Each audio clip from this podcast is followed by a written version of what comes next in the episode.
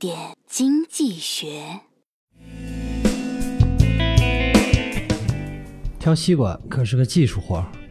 周末，我按照网上挑选的技巧，挑、敲、听，买了个二十斤的大西瓜回家。一切开，嘿，居然他妈又是白的！我火冒三丈，搬起瓜回去找那小贩理论，大不了就跟他拼了。跑到那个摊上一看，哎，人家卖的其实是冬瓜。目光长远的人总想着通过理财投资，在工作之余实现家庭资产的稳定增长。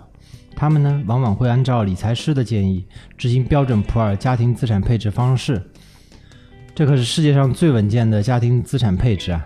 将个人资产按照四比三比二比一的比例分为四份，对应四个类别：保本升值的钱、生钱的钱、保命的钱，以及必须花的钱。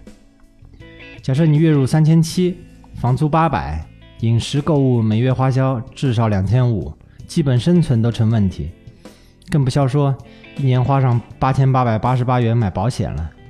由此可见，如果只是简单照搬某某法则进行资产配置，并不能得到理想的结果。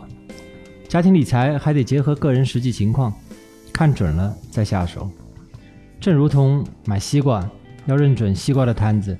做配置也是如此，简单按照标准不变实际，只会酿成明明想要西瓜却挑到了冬瓜的尴尬局面。